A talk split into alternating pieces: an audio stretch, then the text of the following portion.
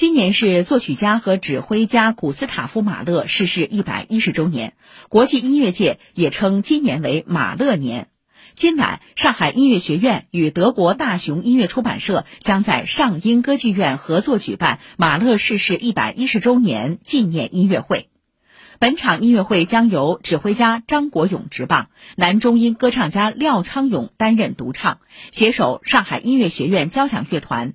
其中担任声部首席的都是上海音乐学院管弦系骨干教师。一百五十人的乐团阵容在近期上音舞台艺术实践中创下新高。以上由记者曹梦雅报道。